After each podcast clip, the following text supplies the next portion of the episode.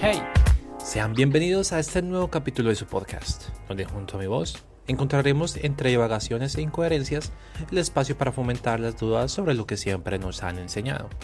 Mi nombre es Jason González y esto es Poca Luz Studio, tu espacio para entender el mundo de manera creativa.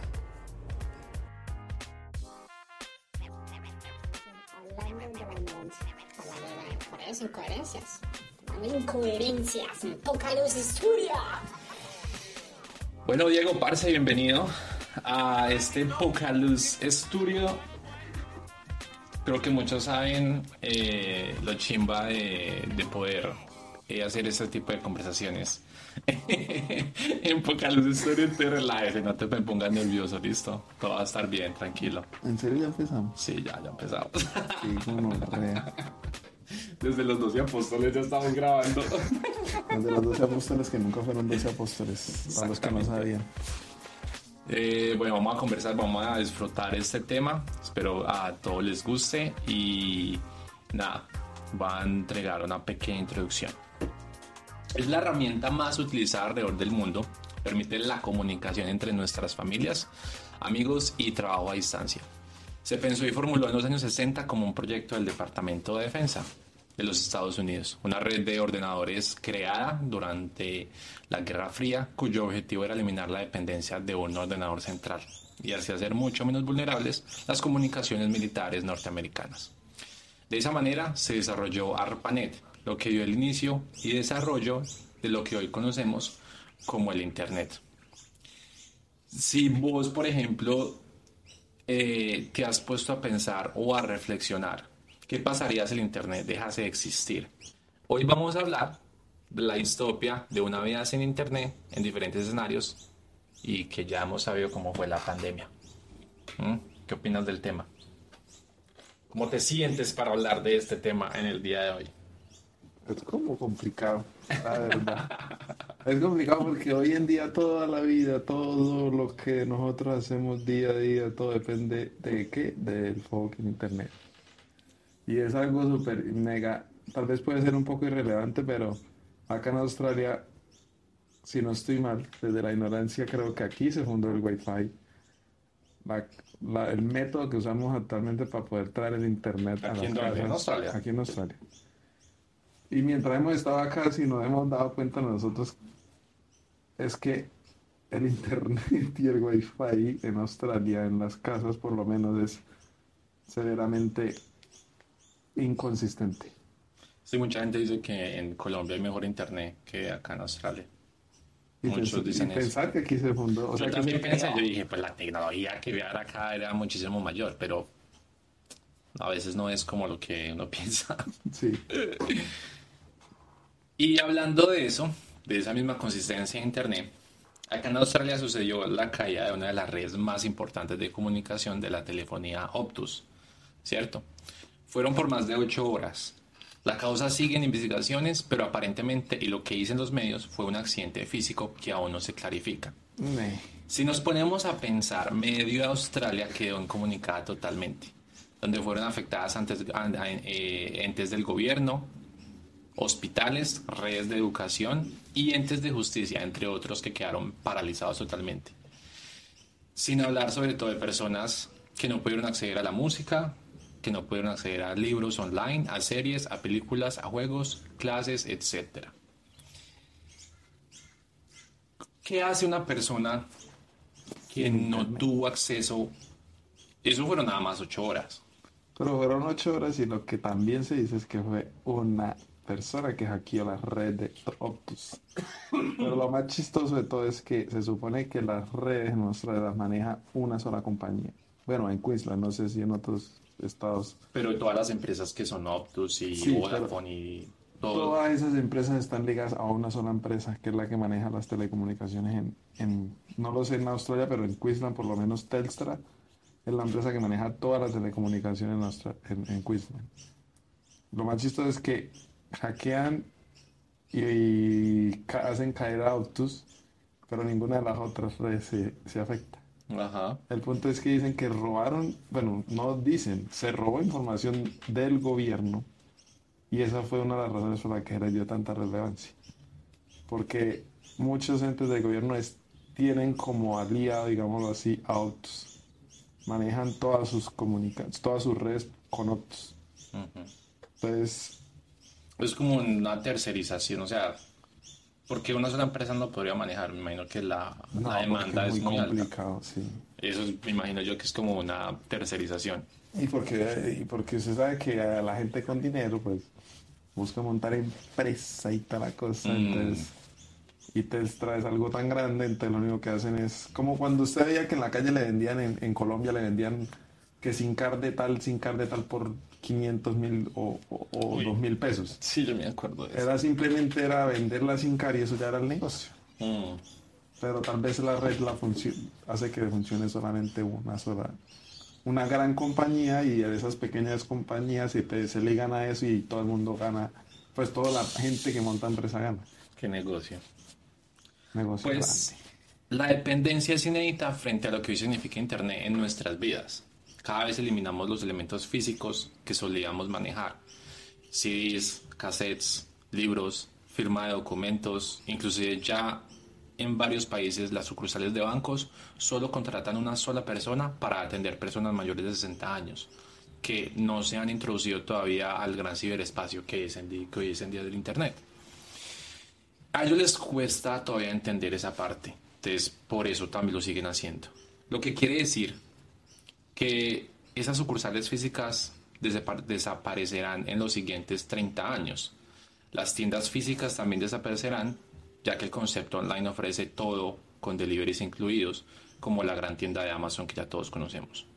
El hecho de salir a mercar ya ni siquiera es necesario, porque todo lo puedes mercar online y todo te llega a la casa. Entonces, O simplemente ir a un lugar y es el pick-up, el lugar donde recoger el mercado, porque hay una puertica que sale ahí el mercado. ¿Sabe la persona el Eso hacen- Es como usted pedir un delivery en su casa. sí, La diferencia es que usted no quiere que llegue a su casa porque usted no va a estar todo el día en la casa, entonces... da pereza hasta recibir el Sí, entonces, eh, como para salir a hacer algo, ¿qué vamos a hacer hoy? Ah, vamos a ir a recoger el mercado. No, ni siquiera lo vamos a hacer. Por ejemplo, en mi casa, una de las cosas que cuando fuimos creciendo los hijos de la casa, era- somos tres, y una de las cosas que mi papá le daba más duro era no poder ir a hacer mercado con los niños, porque los niños ya crecieron y los niños ya no quieren ir a hacer mercado. ya no porque quieren, quieren ya. salir con el amigo o porque quieren eh, quedarse en la casa jugando en el computador o porque no quieren hacer ni mierda por estar pegados al celular o lo, o lo que sea.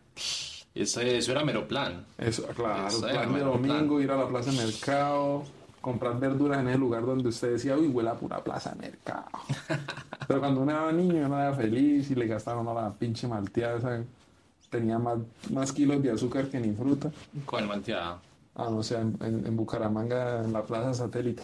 La plaza de mercado satélite. Me vendían- venden unas malteadas que uno dice, güey, puta, tiene más azúcar. Tiene más azúcar eso que una Coca-Cola. Me lo digo todo. Y le van al niño, ay no, es que es muy imperactivo, tómese. Y le daban sus caritas por la mañana y... No, no, no, no, las cosas de la vida. Pues ya que estamos hablando de cuando éramos niños, yo me acuerdo que yo iba con mi mamá al banco a pagar, por ejemplo, que era la luz, eh, porque era la única manera. Pues chao, ni siquiera hay que salir de la casa. O sea, para mí también era ir con mi mamá, ir y hay que, es que hay que pagar los, los servicios, es que hay que ir a hacer vueltas y entonces eso era otro plan. No, yo trato de convencer a mi mamá de que los pague por internet, ella no. Mi mamá ya, mi mamá ya se No, actualizó, mamá ya, ya lo Mi mamá hace. dice, no, mío, porque es que la tarjeta esta es para esto y esta tarjeta es para otra cosa y con esta, entonces toca ir a pagar.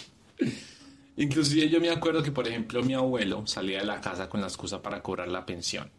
Iba a una ventanilla a reclamar el dinero y se iba a hacer las vueltas que pues llamábamos y a conversar con, con sus amigos.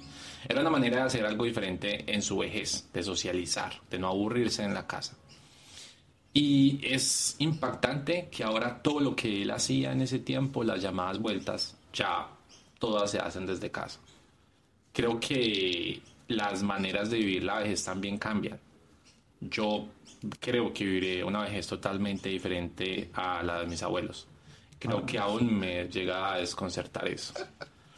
Esos planes de ver Ahora la, fotos. gente, ahora la gente pasa la vejez en un crucero. Imagínese.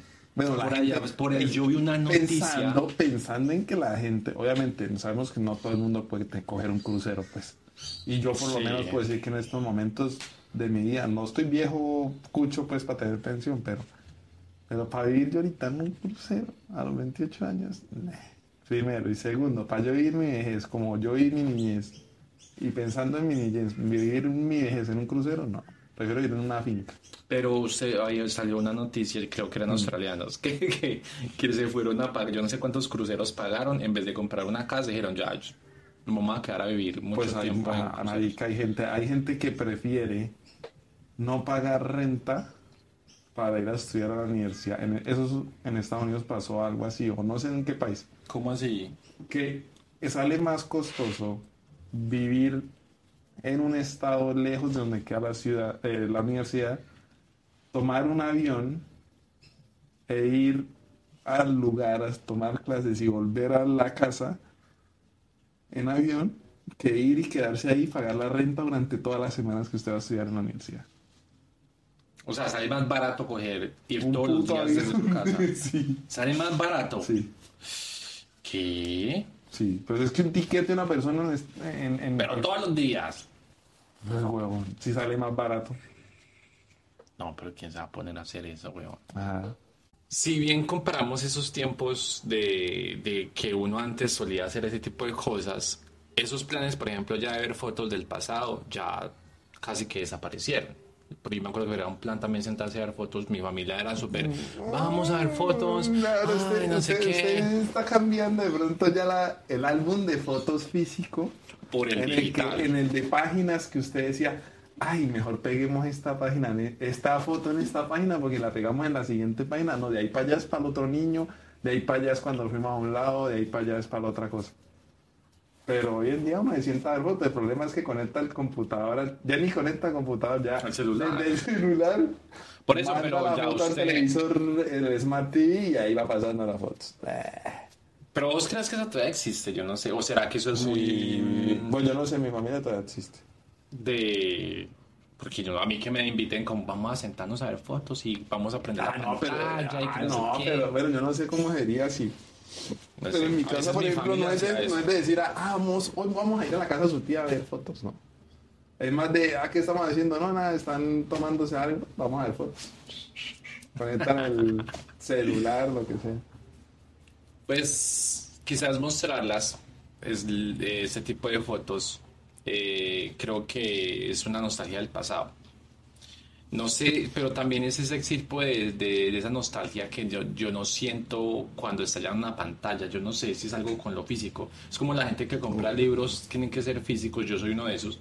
A mí no me gusta eh, leer online. No, o sea, gente- me parece gente que coge un libro recién comprado, lo abre por la mitad y se lo mete como un pase de perico en la nariz. Ah, huele a libro. Ok, eso se corta. Eso se edita. Pero es que los olor de los libros son muy chidos. No, pues sí. Uy, sí. Pero es que la- Sí. también sabe que da la foto, la foto física, el álbum de foto físico, da a ver que la foto se está envejeciendo, así como el tiempo va pasando y la gente también envejece.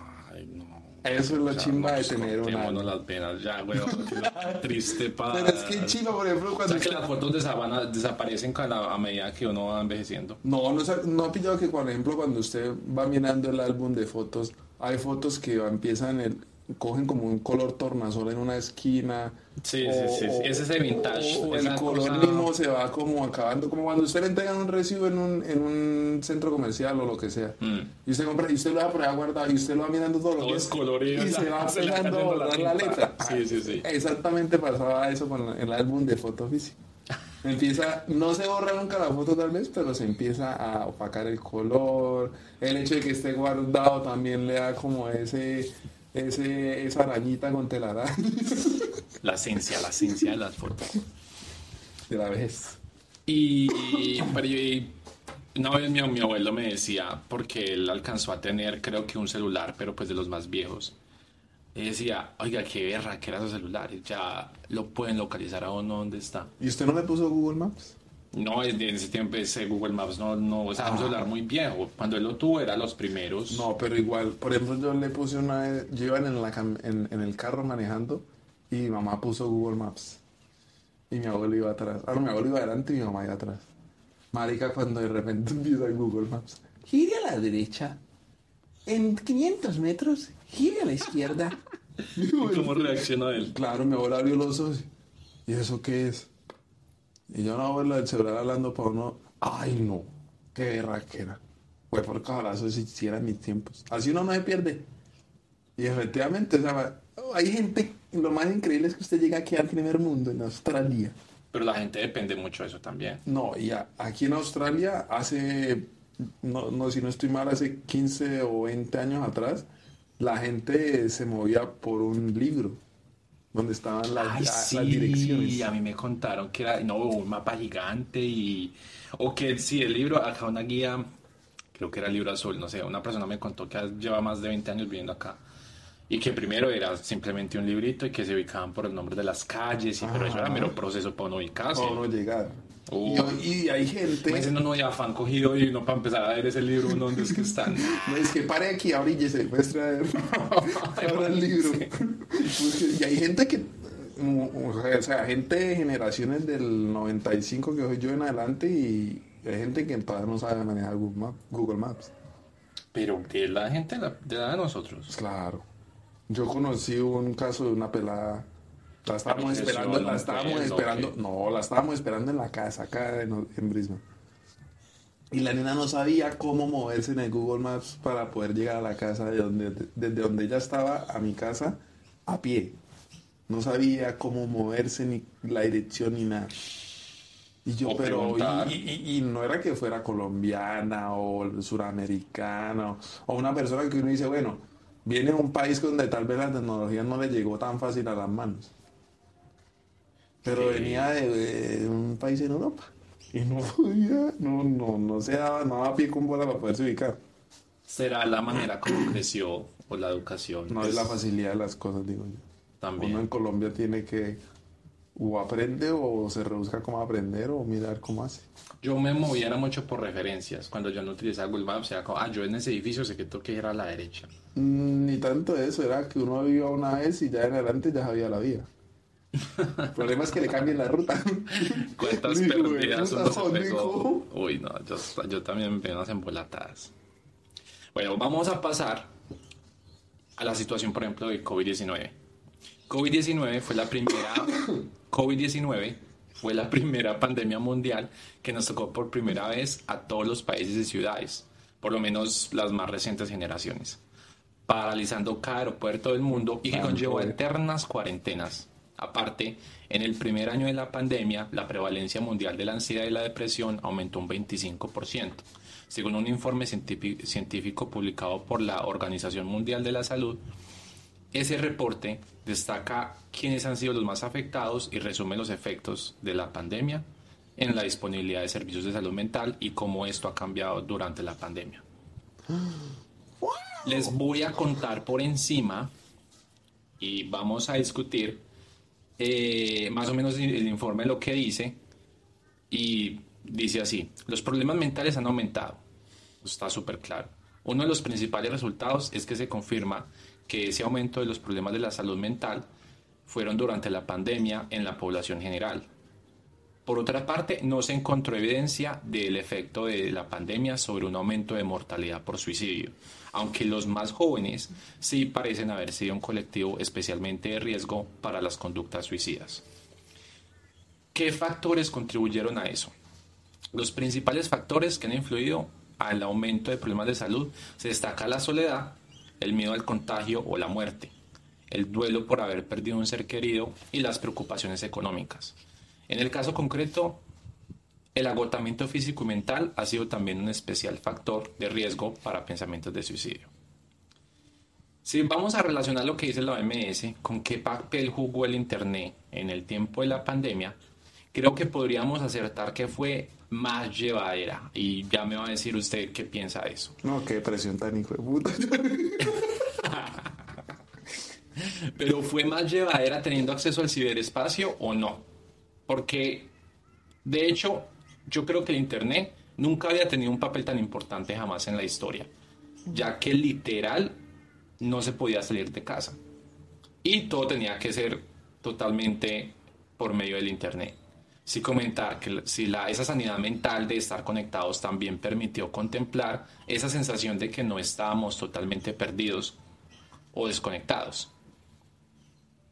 Si en las edades mayores, por ejemplo, las consecuencias fueron fatales, ya que ellos no comprendían de qué manera funcionaba el Internet, o por lo menos cómo utilizarlo o sacarle el provecho. Eh, y yo me acuerdo mucho que mi abuelo entró como en un ciclo de desesperación porque él no podía volver a salir Eso se llama vivir en una ciudad, compañero. en una ciudad. Eso se define vivir en una ciudad. Ah, bueno, entonces usted me está lo digo diciendo, yo porque mis abuelos no tuvieron eso. no tuvieron eso y ellos vivían en una finca. Sí lo tuvieron porque tenían la costumbre de ir al pueblo como católicos, por ejemplo, ir a una... O sea, una- seguían yendo a misa. una- no, no, no, no podían. No podían, pero, Pero para ellos era difícil, por es que ejemplo... misas online. Sí, pero para ellos era, por ejemplo, difícil no poder ir a la plaza de mercado.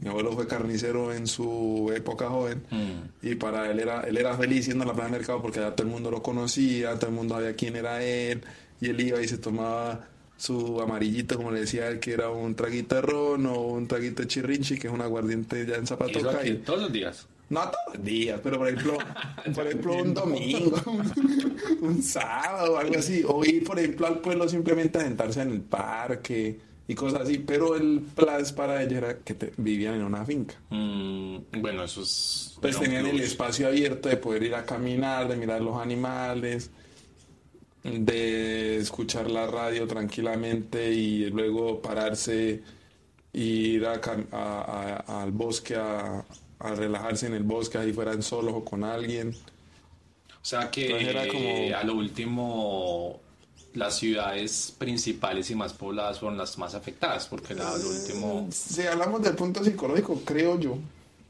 punto psicológico, creo yo, que una ciudad mata más que vivir en el campo. Sí. Porque usted en el campo está viviendo de una manera tranquila y natural que el, se- y el tiempo se lo va dictando literalmente el día. Un, un campesino se levanta a las 3 de la mañana porque sabe que a las 4 y algo ya está amaneciendo. Entonces aprovecha el día hasta las 3, 4, 5 de la tarde porque cuando oculta el sol allá tiene que estar en la casa. Porque ya no hay luz. Eh, eh, no hay luz natural, entonces ¿cómo va a trabajar? ¿En una linternita? No, yo no. Si están acostumbrados a hacerlo con linterna, pero si no es necesario, porque para eso madrugan. Pues es que, yo me acuerdo, por ejemplo, mi abuelo me decía que a las 6, 7 de la noche ya eran todos a comer y a mirar a dormir. Y me imagino que también era un tema de la luz. Pero el, pero el punto es de, de, por ejemplo, en la- si usted habla de la ciudad, seis, y en COVID, 6, 7 de la noche a dormir, ¿por qué? Porque ya no había más nada que hacer. ¿Y qué hicieron? Nada, estar en la casa. Mientras una persona en el campo, ¿qué hizo? Ah, lo que le decía, mirar los animales, puso a regar las plantas, fue y sembró mazorca, yuca, tomate, cebolla, lo que sea. Eh, fue y ordeñó las vacas, fue y le cambió los, las herraduras de los cascos de los caballos. Todas esas cosas puede hacer usted en el campo que no puede hacer en la ciudad.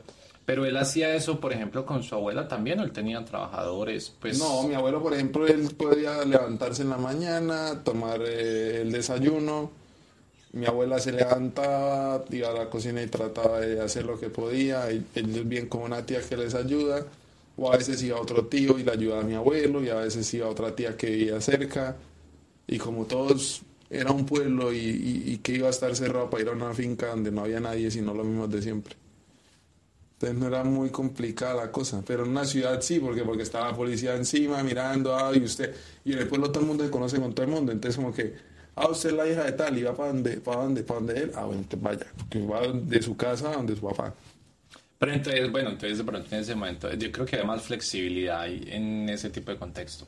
Porque es que en las ciudades hubo además, o sea, hubo una cosa súper estricta. Claro. Y hubo aquí en Australia, mm, creo que Queensland fue de las más relajadas, pero pues también hubo las cuarentenas. Pero no tan extensas como en Sí, otros pero países. lo que yo siempre dije en, en, en conversaciones con mis papás era que en países como el de nosotros es porque existe la necesidad de sobrevivir.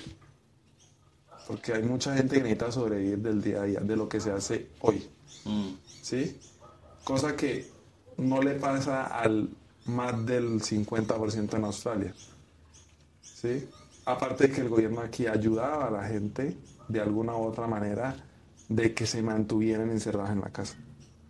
Sí, entonces... Inclusive y la acá como gente- lo que les, les pagaban y usted no trabajaba, o sea, el job keepers Sí. que era, el, el- le estamos subsidiando a usted para que, o para que trabaje era desde más la casa. para que trabaje en la casa y era más para las empresas. Creo, si no estoy mal, JobKeeper era para que la empresa mantuviera a los trabajadores, entonces el gobierno le ayudaba a las empresas a pagar el sueldo de los trabajadores. No les pagaba todo, ni les daba el 50%.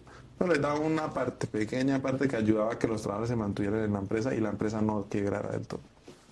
Entonces, era de que aquí había cuarentena, sí, era una cuarentena de cinco días, sí, pero todo el mundo, o todo el mundo no, las que no trabajaban en cosas esenciales para la vida, se podían estar en la casa, porque tenían con qué quedarse en la casa. Es que esa fue la, esa, yo creo que las, es como complicado porque la cuarentena también fue algo muy clasista, porque es que mientras que una persona que tenía un buen modo económico decía, bueno, pues no tengo que salir de mi casa porque lo tengo, Todo, lo tengo sí. todo.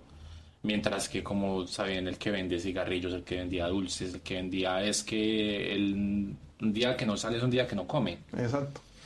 Y yo creo que eso fue unas medidas más criticadas de... Pero es que es complicado cuando un gobierno no ayuda. Es- Eso, ahí es cuando uno dice un gobierno es bueno o es malo. Porque si usted sabe que tiene el- en Colombia que más del 50%, muchísimo más del 50% vive del rebusque. Que el rebusque literalmente es vivir del día a día, Sí, lo que sí. se hace en el día es para poder comer, para poder pagar la rienda, para todo. Mm. Hay gente que vive en una pieza. Entonces lo que hacen en el día es pagar la pieza, la noche la pieza. Por más que lleguen ahí cinco años, siguen viviendo en una pieza que tienen que pagar día a día porque se paga por noche. Sí, es- Entonces los, hace- los hace salir, los hace salir y no es porque ellos no tengan consideración de lo que es el COVID y puede afectar a mucha gente, sí, pero si no salen no comen y el que no come muere. Entonces yo creo que la, la pandemia se vio, es que hubieron muchas maneras de lidiar con la pandemia y también cómo cada quien persona estuvo en di- condiciones totalmente diferentes. Pero si nosotros nos ponemos a pensar en una pandemia sin internet, pero supongamos en, es- en nosotros como más de esta generación de que somos más somos codependientes del internet. ¿sí? Exactamente. Es ahí, ahí es donde ya de pronto eh, se generan indagaciones y es qué consecuencias hubiéramos enfrentado si no hubiéramos tenido acceso a comunicarnos entre nosotros, estando encerrados en, una- en esas, nuestras casas. Creo que hubiese, hubiese generado más creatividad. Creo que hubiese sido, creo que hubiese sido hasta más positivo no haber tenido internet. Porque si usted puede pensar, hoy en día, si éramos dependientes del internet, dependientes de todo lo que tiene que ver con las redes inalámbricas, digamos así, o no sé cómo decirlo, el wifi, por ejemplo, Mm. pues, marica, ahorita no somos independientes, somos entregados a eso. ¿Por qué? Porque la misma pandemia nos hizo estar encerrados y estábamos pegados al celular, y estábamos pegados a la televisión, O al Netflix y todo. más Claro, coge más fuerza. claro. Coge, coge más fuerza. También están las personas que cogieron el internet y fue lo que creo que pasó también mucho en Colombia y fue en los pequeños emprendimientos Que surgieron en que la pandemia. surgieron de la pandemia. Sí, sí, sí, sí, Conozco sí, la historia de unos amigos que crearon una empresa de vender brownies. Creo que ellos lo ¿Qué tipo de fundaron. brownies? Desafortunadamente no son felices. No son, no son para, para viajar. Pueda que lo hagan con hongos. y, y los manes, y, y era una pareja y los manes, creo que ellos empezaron antes de la pandemia o durante la pandemia, no recuerdo bien.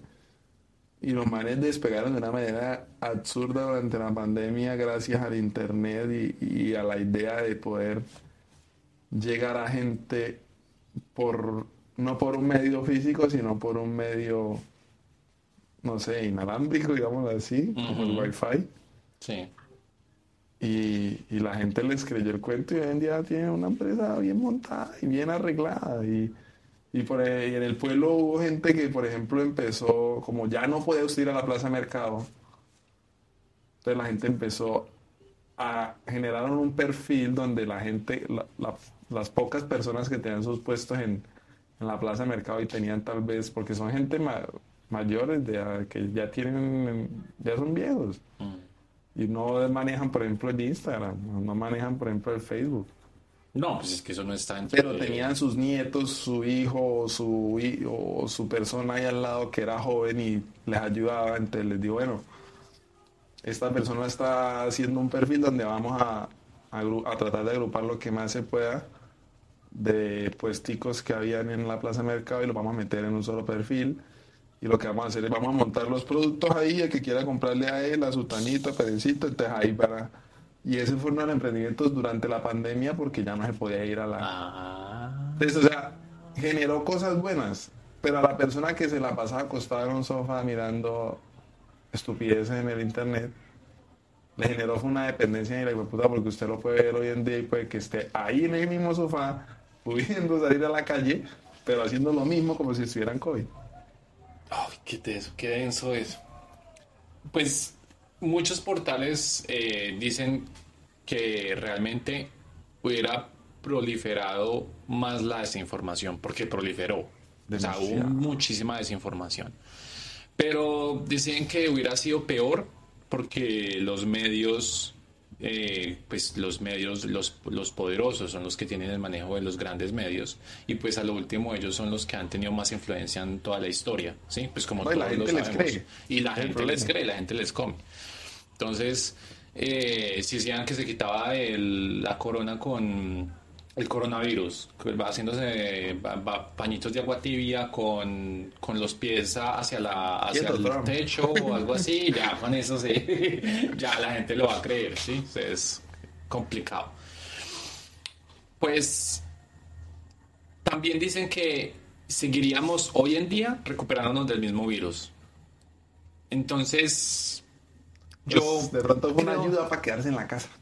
Sí, sí, porque, pues a ver, yo creo que de todas maneras salimos, obviamente, desafortunadamente muchas personas fallecieron, muchas, pero según las estadísticas que comparan, en muertes de esta pandemia no es nada que ver con las pandemias pasadas. O sea, eran muertes más fuertes como fue la peste en negra. proporción de la gente que habitaba el planeta, ¿no? Sí, bueno, Porque- pero igual al último son eh, eh, cantidad de, de- ya yo creo que la cantidad de población ha variado, pero aún así hubieron más muertes en el en la última pandemia o ni siquiera en la pandemia porque la más Es que si grande fue la la reina. Isabel viva le preguntaríamos. Ah, Le preguntaríamos, oiga, señora, ¿es verdad?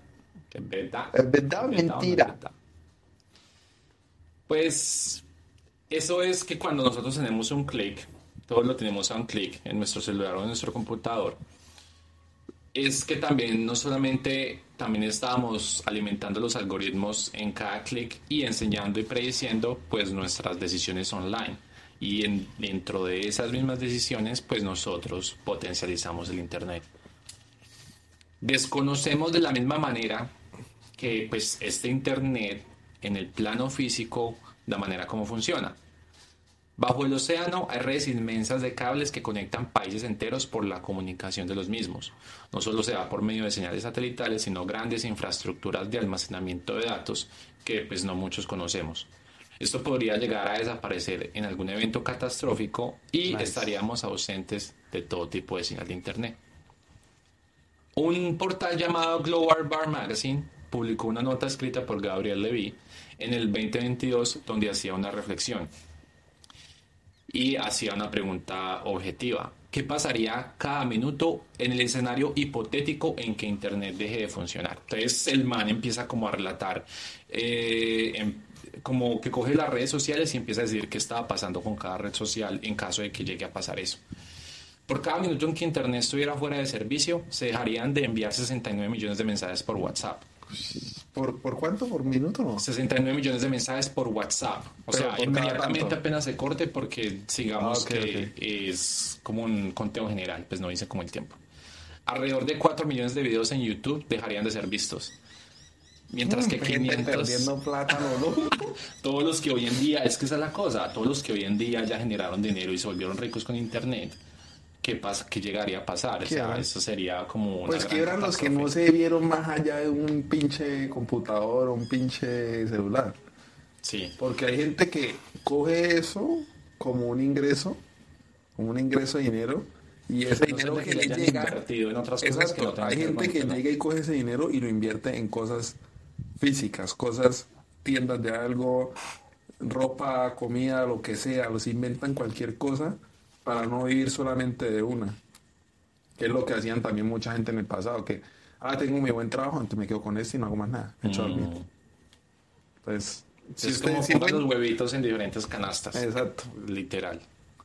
Eh, por ejemplo, se perderían alrededor de 70 mil horas de series y películas y se triste. perderían 2 millones de visualizaciones en Twitch. Alrededor de 350 mil aplicaciones dejarían de ser descargadas de iTunes y Google Play. No se publicarán, no se publicarían 65 mil fotos en Instagram ni 575 mil trinos en Twitter. Mm, gente del 2000 Imagínense, por ejemplo, la gente que es que viven del Twitter, o sea, gente sabe del, mucha siglo, gente. vea, gente del siglo XXI muriendo de depresión y aburrimiento en su casa. El Instagram Mm. y el, el Twitter no tanto, porque el Twitter es bien viejo. En me refiero, Pues- los que lo usan hay gente que lleva la Pero mayoría me de las asombra que es un modo de discusión hasta política hoy en día. Es, es como un. Ah, claro, porque es que se supone que el Twitter es, es una es una forma de usted expresar sus, sus pensamientos o ideas. Eso es lo que creo yo, ¿no? Porque literalmente lo que usted quiera decir simplemente lo quiere poner en un lugar donde diga, ah, yo escribí esto. Sí, o sea, yo, yo, yo quiero decir esto, entonces no sé a quién decirse o no sé cómo decirlo, pero aquí sí lo puedo hacer. Es como una ventana de desahogo, como que. Ay, Sí. No lo puedo decir cara a cara, pero lo voy a decir acá. Ajá, y el Instagram es como que para, ah, es que yo hago esto y yo soy esto, entonces yo voy a mostrarle al mundo quién soy yo Mm. mediante una foto que al final no tiene nada real. Porque hoy en día el Instagram lo que nos muestra es esto y usted va lo mira en la vida real, llega al lugar o ve a la persona y dice, ¿qué putas pasa aquí? Mal vendida. Claro. la imagen. Eso tenía un muy, es como cuando usted ve una persona muy bonita desde lejos y cuando le va acercando se empieza a pixelar de una manera demasiado puta y uno dice, Sí, cuando usted toma y a la noche va a las 3 de la mañana cuando ya no hay nadie y solamente está la chica, la chica menos atractiva de la noche y usted dice, ay, pues ya, ¿qué vamos, vamos a hacer? sí, ya tocó ahí. O la nena que ve al australiano así, súper ojitos verdes, barba bien perfilada. Y huele a mierda. Y cuando se le va acercando, ya ahí, uy, güey, empieza a oler a feo. Mm. Lo mira por atrás y tiene el mismo peluqueado que yo tenía, que era el mal, así todo peludo por detrás. Número 7 ahí. Y dice, ah, tan bonito que se veía en el Tinder. Mm. Pues cerca de 900 mil personas dejarían de ver su muro de Facebook y no se escucharían 40 mil horas de música en Spotify. Uber dejaría de transportar más de 5 mil personas Ush. y dejarían de ocurrir 3.5 millones de búsquedas en Google. ¿Y cuántos delivery nos harían? Se cancelaría todo, pues imagínense, se cancela toda la plataforma, ya. O sea, todos los, que colombianos, re- dependen hoy. o sea, todos los colombianos recién llegados a. Australia. Bailas, Para la mierda. Ya, todo, todo eso pasaría. En el campo económico, eso de pronto ya es un poquitico más eh, a nivel de finanzas, pero pues no creo que necesitemos mucho conocimiento para entender esto. Y es, se suspenderían 5 millones de ventas electrónicas que hoy hacen cada minuto. Tan solo Visa dejaría de transar 1.5 millones de operaciones financieras y Mastercard cerca de un millón. Y usted, por ejemplo, la transición que estamos haciendo ahorita en Australia, en muchos países, es dejando el cash de un lado. O sea, como que en un momento el cash no va a existir porque quieren tener todo online. Y usted imagínense, por ejemplo, que usted no, usted quiere comprar algo tan se cayó internet. O Chimba, ahorramos más todo- plata. Obvio. No, pues ojalá. Pero Ya no hay cómo gastar la plata. el control de todo. Es es que usted, como eh, en estos días eh, estaba teniendo una conversación con, con Juan y era que es que usted el último eso va a ver es números en una pantalla. Usted está generando es números en una pantalla. Lo que usted trabaja. Y usted cree que el, el- el dinero está ahí. Pero es que el dinero no está ahí. Ese dinero se está trabajando a full para generar más ingresos de los dueños de los bancos. Como Pero, ha sido. pero por eso es esa cosa que, por ejemplo, los abuelos no confiaban en los bancos y ellos preferían tener siempre la plata física. Que si no, es que yo no confío en eso. O sea, eso un día aparecen ser- todos en ceros. ¿Y dónde está mi dinero? ¿Sí? O sea, es el, el- la transición ahorita que se está haciendo. Y conozco mucha gente que obviamente no confía en eso. Yo no confío en los bancos, No, pues pero no que- tengo dónde guardar la plata. Debajo del colchón, mijo. No, marica. Que tal que entren a robar y llenen el colchón con la plata. En un solo día, las bolsas de valores dejarían de procesar alrededor de 90.000 transacciones bursátiles. El mercado Forex perdería 6.6 billones de dólares y la bolsa de Nueva York 3 billones y la de Tokio 4 billones. Las, asegurar- las ¿Qué- qué- aseguradoras, ¿Cuál, ¿Cuál 3 y cuál 4? la bolsa de Nueva York 3 billones y la de Tokio 4, 4 billones. 4 billones. Eso quiere decir, todos los que creen que Estados Unidos es una potencia mundial, Ah. ténganlo por seguro que en unos 50 mil años se dan cuenta que no. Eso es otro capítulo de qué tan americanizados fuimos. Uy, sí, porque ya uno saliendo de América, porque América no es solamente Estados Unidos, América es todo América, Suramérica y Norteamérica. Cuando uno sale de América, ahí ya uno se da cuenta la visión de que, a ver, Estados Unidos no era tampoco tan, tan la niña bonita del barrio, ¿sí? No, y hay gente de Estados Unidos que uno conoce y dice, y dicen, es chévere, es muy bonito, mi familia vive allá, pero Sí, o sea, pues Pero no es obviamente como lo pinta. es el dólar está disparado y el que se va para allá obviamente va a generar cuatro veces lo que se hace en Colombia. Y obviamente por eso el sueño americano, pero yo ya siento que el sueño americano ya cayó. desapareció. Sí. No obstante, si bien en un minuto un día sin internet pareciera ser apocalíptico, es difícil establecer a ciencia cierta qué pasaría si una suspensión del servicio se prolongara por días o semanas. No podemos subestimar la increíble capacidad de adaptación e innovación de la humanidad. Aunque inicialmente podría presenciarse una depresión económica similar a los años 30 del siglo XX.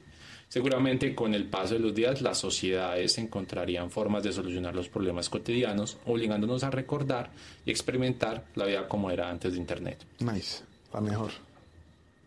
Recurriríamos a esa adaptación que el humano permite una maleabilidad en un contexto de necesidad de sobrevivir. Quizás la tecnología avanzara en otro sentido donde quizás fuera pues más humana y menos consumista, o quizás todo lo contrario, donde las redes sociales no existan y la esencia humana sea más importante que simplemente lo que se juzga por la apariencia, que era lo que hablábamos. Donde el amor vuelve a renacer. Diego Rodríguez. y parce, haga un libro, weón. No, pero es que, pero es que marica, si usted se puede pensar,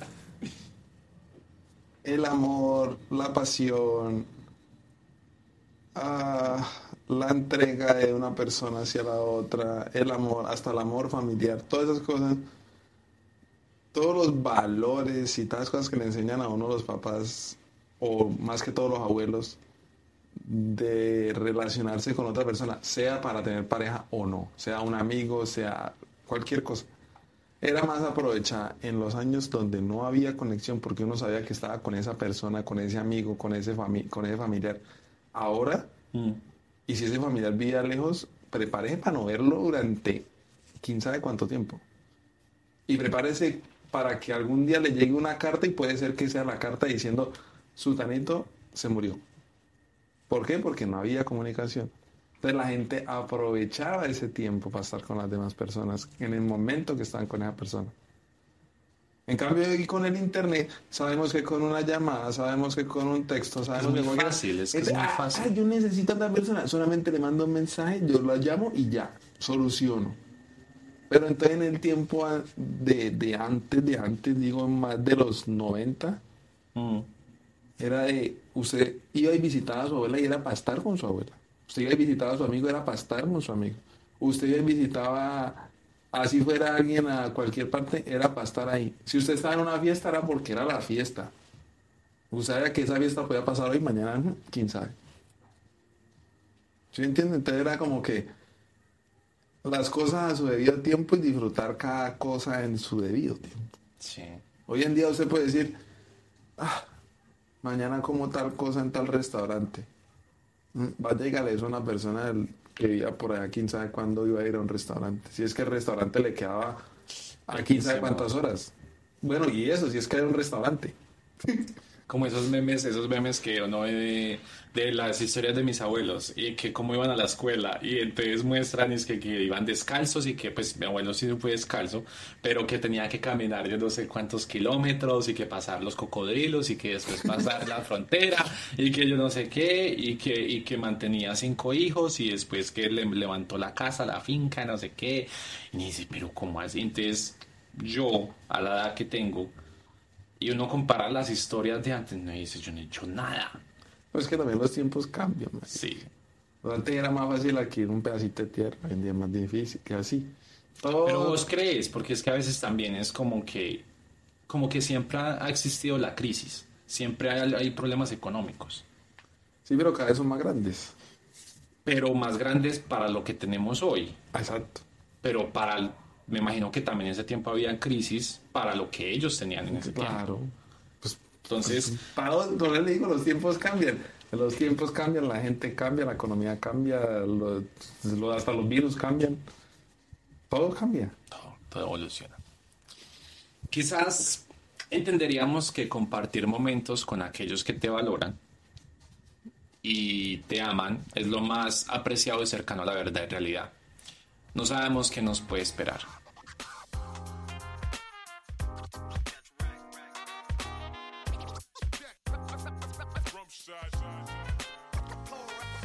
¿Qué te pareció el tema? Una gonorrea. es muy gonorrea porque es que hoy en día no, literalmente, podemos vivir sin internet, sí. Podemos tener una vida llena de paz sin internet, sí. Pero no queremos, no queremos, no queremos porque estamos adaptados a una vida en la que podemos comunicarnos fácil, podemos buscar lo que queremos fácil, podemos encontrar lo que queramos fácil, podemos desear algo y, obten- y queremos obtenerlo fácil, aunque hay cosas que no son fáciles de obtener, pero todo es, hoy en día todo es el facilismo de las cosas. Por ejemplo, yo me pongo a pensar, los niños que, que nacen en este tiempo, Con un celular en la mano. nacen, o sea, ya no saben qué es no estar sin celular. Me- Y yo creo que en la generación de nosotros fue la transición entre no tener a tener. A tener. Pero ya hoy ellos asumen que es que tienen que tener un celular, tienen que tener un iPad, tienen que tener un computador. No, me y que acuerdo, se creen todo lo que viene en el pinche internet. y entonces ahí es donde la cosa, que es usted qué tanta crítica desarrolla como persona, si usted ya inmediatamente creció con el, con el internet y con todo lo que sale en las redes sociales, entonces usted genera un criterio es en base a eso. En las redes sociales. en las redes sociales, porque lo último, sí, es, es muy difícil. Así usted, por ejemplo, dice, no, es que yo tengo un criterio así, así, así. Muchas veces usted genera dentro de esa misma cabeza suya una, unas ideas que ya fueron influenciadas por las redes sociales. Pues yo digo que a veces es bueno. Digo que a veces hay algo que es muy bueno en las redes sociales y es que le, por más mentira y por más falso que se vea lo que muestran, le, en el subconsciente de las personas está el, el poder, el, el poder alcanzar eso, el, saber que puede llegar a, a- a ese, a ese objetivo, a ese estatus que quiere llegar, porque las redes sociales lo están mostrando. Entonces dicen, no, yo sí puedo, yo sí puedo, yo sí puedo, y la gente empieza a luchar todos los días a poder alcanzar eso que ve en las redes sociales, que puede que sea mentira como puede que no. Entonces le genera una competitividad de manera como inversa, digámoslo así, o sea, no inversa, yo no sé cómo decir esa mierda, pero es como, sí, o sea, es como que la gente puede estar un día de un bajón y el hijo de puta, pero en las redes sociales a una persona haciendo eso que ellos quieren hacer y eso mismo genera una motivación adentro del cerebro que dice, si esta persona pudo, yo también puedo, pero el problema es que necesito encontrar los medios para poder llegar allá de lo que tengo hoy, de lo que tengo ahora. Entonces es como una motivación y la hijo de puta de algo que uno ni sabe si va a llegar a hacer o no, pero hay alguien que ya lo hizo. O sea, que quiere decirse que sí se puede. Que sí se puede, claro. Exacto. Entonces, tal vez es eso que tienen las redes sociales que no tenían antes. Que porque antes la gente veía lo, de lo tangible, de lo que, de lo que veían que se podía hacer bajo sus ojos. De lo que me refiero, de, lo, de las pocas imágenes que podía ver de la realidad. Porque aquí lo que estamos viendo es una pantalla mostrándonos algo que no sabemos si es verdad. Mm. Pero creemos que podemos llegar allá. Y esta pantalla me lo está diciendo. Por más que usted no lo haya visto en, persona. Entonces como que antes, por ejemplo, mi abuelo decía, no, yo quiero tener 200 vacas, pero nadie ha tenido 200 vacas, pero él decía, yo, yo quiero. Y él se ponía a trabajar y obtenía las 200 vacas, pero era porque era más de, de, de uno, de, de, sí mismo, de, proponerse algo y, y, decir, esto es lo que yo quiero y lo voy a lograr y luchar por eso y todos los días ir trabajando, no, pero es que me dio un bajón y hijo de puta, mi abuelo, yo no sé qué pensaría y nada, pero él, por ejemplo, mi abuelo empezó arreglando muertos, de arreglar, de arreglar muertos a tener una carpintería, de una carpintería y una funeraria pasó a, tener, a vender, un día le ocurrió vender pinturas. Pero vea, y luego y comprarla y hacer una ferretería. Pero fue porque él no, él no lo vio en una pantalla así como todos los días diciendo, ah, yo voy a llegar allá porque él ya llegó. No, él sabía lo que quería y él iba a luchar por eso y simplemente lo hizo. O sea, las figuras o los patrones eh, ya son muy diferentes hoy en día porque, o sea, ya la imagen que uno construye es, basada en una es muy diferente. Ajá. Sí, es basada en la pantalla. Bueno, pues qué viaje. eh, esto ha sido todo por hoy. Y pues por eso siempre toquen antes de entrar a una habitación de un adolescente, porque se ahorrarán muchos momentos incómodos en la vida. Mi nombre es Jason González, Diego Rodríguez conmigo en el día de hoy. Los espero Mañana en, y mañana y próximos. Los espero en nuestro próximo episodio de Poca Luz Studio. Síganos por favor en nuestras redes sociales para que estén pendientes de nuestro contenido. Eh, Poca Luz-Studio en Instagram. Eh, si me quieren también seguir al personal mío, es JGP. No está relacionado con mi podcast, pero tiene que ver con fotografía. ¿Quiere decir sus redes sociales? ¿No? No. Listo. Eh, música del artista KitKat Upbeat Platform. Y nos vemos en un próximo episodio. Muchas gracias. Nos vemos.